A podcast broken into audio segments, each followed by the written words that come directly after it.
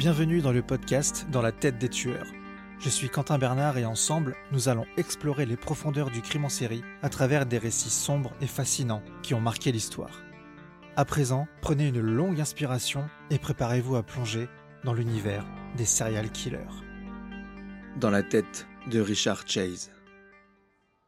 Bienvenue chers auditeurs dans l'antre des ténèbres, là où l'ombre danse avec la terreur. Aujourd'hui, nos pas nous mènent dans les rues assombries de Sacramento, en Californie. Attachez votre ceinture car ce voyage dans l'horreur vous plongera dans l'esprit torturé d'un meurtrier qui hantera vos cauchemars bien après la fin de ce récit. Richard Chase, un nom qui résonne comme un écho sinistre dans les annales du crime. Notre histoire débute dans les années 70, une époque où l'innocence semblait vaciller au bord du gouffre de l'horreur. Les années 70, une ère de liberté, de changement, mais aussi de ténèbres incommensurables. Nous allons plonger dans les méandres de l'esprit dérangé de Richard Chase, né en 1950. Un homme en apparence ordinaire, mais dont la folie allait dévoiler des abîmes de noirceur. Accrochez-vous à vos émotions car, dans la tête des tueurs, vous emmène dans un voyage fascinant et terrifiant. Préparez-vous à plonger dans l'histoire cauchemardesque du vampire de Sacramento, là où le mal se dissimule derrière un visage humain. Bienvenue dans l'obscurité.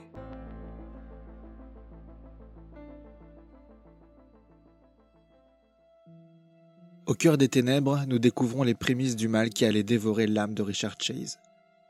Né en 1950, son histoire débute dans une banlieue en apparence paisible de Sacramento. À l'âge de 5 ans, il présentait des preuves des trois parties de la triade McDonald, une théorie suggérant le développement d'une psychopathie violente. Cette triade se compose de la cruauté envers les animaux, l'obsession d'allumer le feu et l'énurésie persistante après l'âge de 5 ans. Cette théorie est toujours largement enseignée dans les cours de criminologie et psychologie, mais d'autres études démontrent que cette triple combinaison n'est pas toujours valable. Toujours est-il qu'à l'adolescence de Chase, d'autres signes étranges se dessinent, annonçant le chaos à venir. Richard Chase, un jeune homme en apparence ordinaire, mais dont l'existence était marquée par des comportements troublants. Les voisins se souviennent de ses regards froids, de ses expressions dénuées d'émotion. Il semblait vivre dans un monde à part, un monde sombre et torturé. Ces années d'adolescence sont entachées de comportements étranges et inquiétants. Des actes de cruauté envers les animaux, des dessins morbides griffonnés dans ses cahiers. Autant de signes annonciateurs d'un esprit perturbé. Les psychiatres et les experts s'accorderont plus tard sur le fait que ces derniers symptômes étaient les prémices d'une démence inimaginable. Chase développe une hypochondrie. Il dit que son cœur s'arrête parfois de battre, ou que quelqu'un parfois lui vole son artère pulmonaire. Il pense que la vitamine C est absorbée par le cerveau, alors il se pose fréquemment des oranges sur la tête. Il se rase le crâne car il est persuadé que ses os crâniens se séparent et bougent, et il veut voir ça. Les prémices du mal se manifestent également dans ses relations sociales.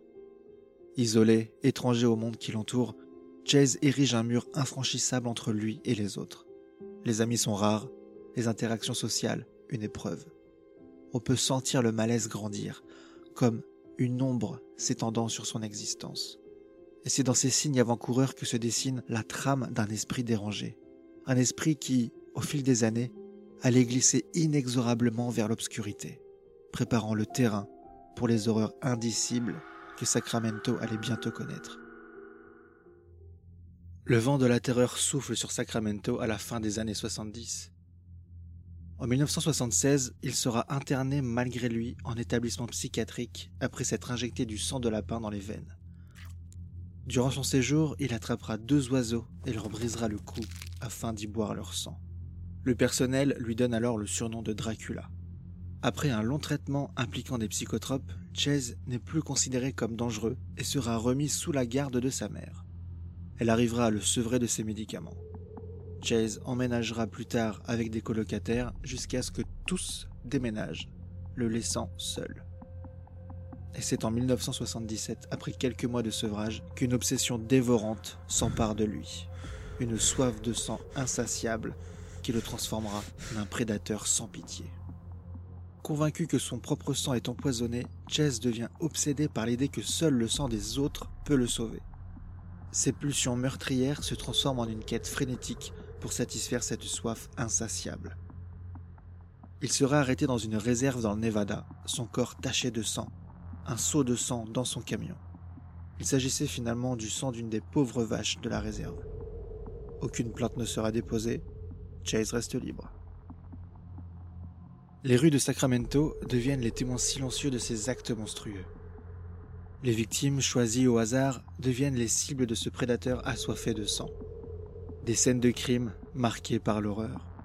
Les autorités, déconcertées par la brutalité de ces actes, se lancent dans une chasse à l'homme désespérée pour arrêter celui que les médias commenceront bientôt à appeler le vampire de Sacramento. Chase, quant à lui, continue sa quête macabre, laissant derrière lui un sillage de mort et de destruction. Ses délires prennent une ampleur terrifiante, plongeant la ville dans une angoisse palpable. Chaque nuit, chaque ombre devient une menace potentielle et Sacramento se retrouve prisonnière de la terreur incarnée. La soif de sang de Richard Chase, telle une marée noire, engloutit tout sur son passage. Le 29 décembre 1977, lors d'une fusillade, Chase tue sa première victime, Ambrose Griffin, un ingénieur de 51 ans et père de deux enfants. Alors qu'ils rentraient chez eux, un couple surprend Chase à leur voler des affaires. Ils le mettent en fuite. Pendant la vérification de la maison, ils s'aperçoivent que Chase a uriné et déféqué sur les vêtements et sur le lit de leur bébé. Nous voici plongés au cœur de la chasse à l'homme une traque haletante dans les rues de Sacramento. Richard Chase, le vampire insatiable, sème la terreur, défiant les autorités et la logique. C'est une course effrénée contre le temps, une lutte désespérée pour arrêter celui qui hante les cauchemars de toute la ville. Les quartiers deviennent des pièges, les rues des labyrinthes. Les autorités, débordées par l'énigme morbide que représente Chase, intensifient leurs efforts pour le capturer. Chaque nuit, chaque crime ajoute une pression insoutenable à cette chasse à l'homme qui semble ne jamais vouloir prendre fin. Le 23 janvier 1978, Chase tue Teresa Wallin de trois balles en pleine poitrine. Il viole son cadavre, prélève plusieurs organes, lui coupe un mamelon et boit son sang. Teresa était enceinte de trois mois. Dans le jardin, Chase trouve les excréments du chien il les place dans la bouche de Teresa. Chase joue avec les enquêteurs, échappant habilement à leur filet. Ses méthodes sont imprévisibles, ses cibles aléatoires. La terreur s'insinue dans chaque coin d'ombre et la ville tout entière retient son souffle, attendant le prochain acte macabre. Le 27 janvier 1978, il entre dans la maison d'Evelyn Mirotte, 38 ans. Chase tire sur son ami Danny Meredith, puis abat Evelyn d'une balle. Il va également tuer son fils Jason, âgé de 6 ans, puis son neveu David, âgé de 22 mois. Il va mutiler Evelyn avant de se livrer à des actes de nécrophilie et de cannibalisme sur son cadavre. Chase est mis en fuite par une petite fille qui frappe à la porte car elle avait rendez-vous avec Jason. Il vole la voiture de Danny et emporte avec lui le corps du petit David. David sera retrouvé dans une église vidée de son sang. Des organes internes sont manquants, dont le cerveau. La police, arrivée sur les lieux, découvre une empreinte complète et parfaite de mains et de chaussures dans le sang d'Evelyn. Les médias avides de sensationnalisme alimentent la psychose collective. Chaque rebondissement, chaque indice est scruté avec fébrilité par une population en proie à la peur. La chasse à l'homme prend une dimension médiatique, transformant la ville en un théâtre d'horreur où le vampire de Sacramento se joue de ses poursuivants. La chasse à l'homme atteint son paroxysme, mais l'ombre de Chase continue de planer sur Sacramento. La traque infernale se poursuit et le dénouement de cette histoire macabre est loin d'être écrit nous ne faisons que gratter la surface de l'horreur qui émane de l'esprit dérangé du vampire de Sacramento.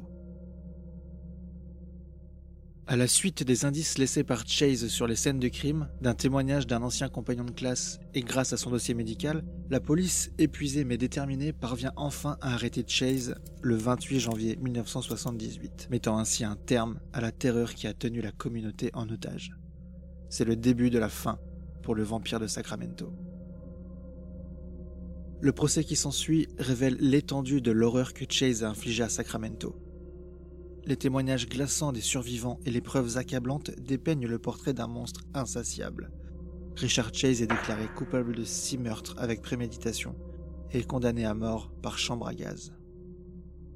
Et pourtant, même derrière les barreaux, l'ombre de Chase persiste. Les questions demeurent. Qu'est-ce qui a poussé cet homme à sombrer dans une démence si profonde? Quelles forces obscures ont alimenté sa soif de sang et sa descente aux enfers? Les experts psychiatres tentent de percer les mystères de son esprit, mais certaines énigmes restent irrésolues.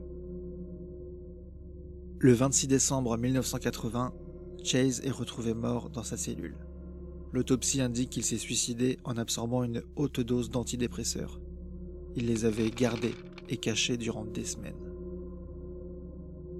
La fin du cauchemar apporte un soulagement à la ville, mais aussi des cicatrices indélébiles. Les rues autrefois hantées par la terreur retrouvent peu à peu leur quiétude, mais l'empreinte de Richard Chase perdure dans les esprits de ceux qui ont vécu cette période sombre. Richard Chase, en raison de la nature choquante de ses crimes, a été source d'inspiration pour diverses représentations dans la culture populaire. Voici quelques exemples de son impact sur les films, séries et livres. Comme film, on peut citer Méliès Mystery de 2004.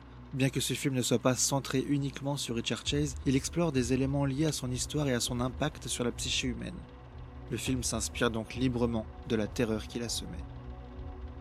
La saison 5 d'American Horror Story, Hotel, s'est inspirée de divers tueurs en série pour créer le personnage de Monsieur March qui partage certaines similitudes avec Richard Chase. C'est le personnage qui est interprété par Evan Peters. Comme livre, on peut noter Sacrifice d'Andrew Wax en 1991. Bien que ce ne soit pas une biographie, ce roman noir s'inspire librement de la vie de Richard Chase pour créer un personnage de tueur en série perturbant. Le livre explore les thèmes de la psychopathie et de la violence extrême.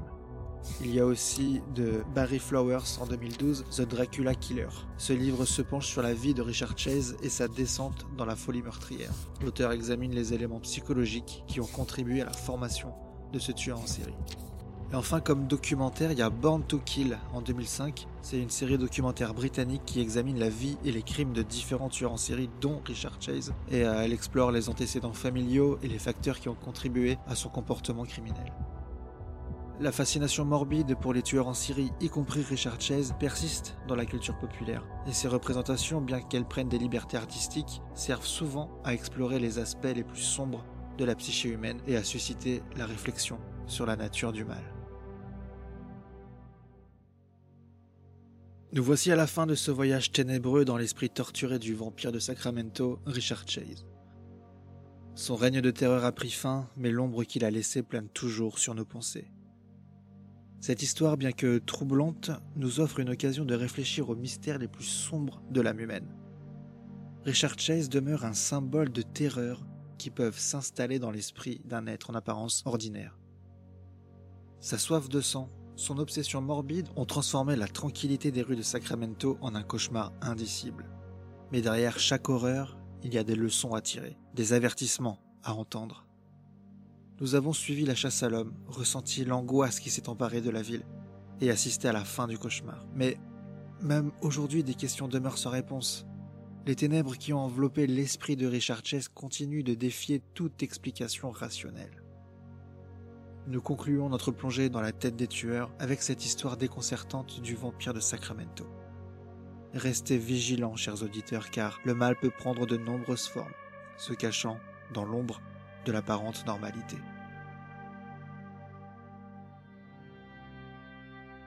Nous venons d'explorer ensemble les recoins les plus obscurs de l'esprit humain là où se cachent des mystères que beaucoup préféreraient ignorer. Maintenant, alors que nous revenons à la lumière, je vous invite à reprendre votre souffle et à retrouver un semblant de sérénité. Je suis Quentin Bernard et merci de m'avoir accompagné dans cette descente. Ce podcast est écrit et réalisé par mes soins et produit avec le soutien de Jonathan Dyer. Je tiens à remercier notre sponsor datamantia.com. C'est une boutique en ligne qui vend des vêtements, des accessoires et décorations uniques autour de nombreux thèmes, comme le cyberpunk, le dark fantasy et bien d'autres. Je vous invite à aller jeter un coup d'œil parce que c'est vraiment cool ce qu'ils font. Merci à tous pour votre fidélité, je vous dis à très bientôt pour une nouvelle plongée en apnée dans la tête des tueurs.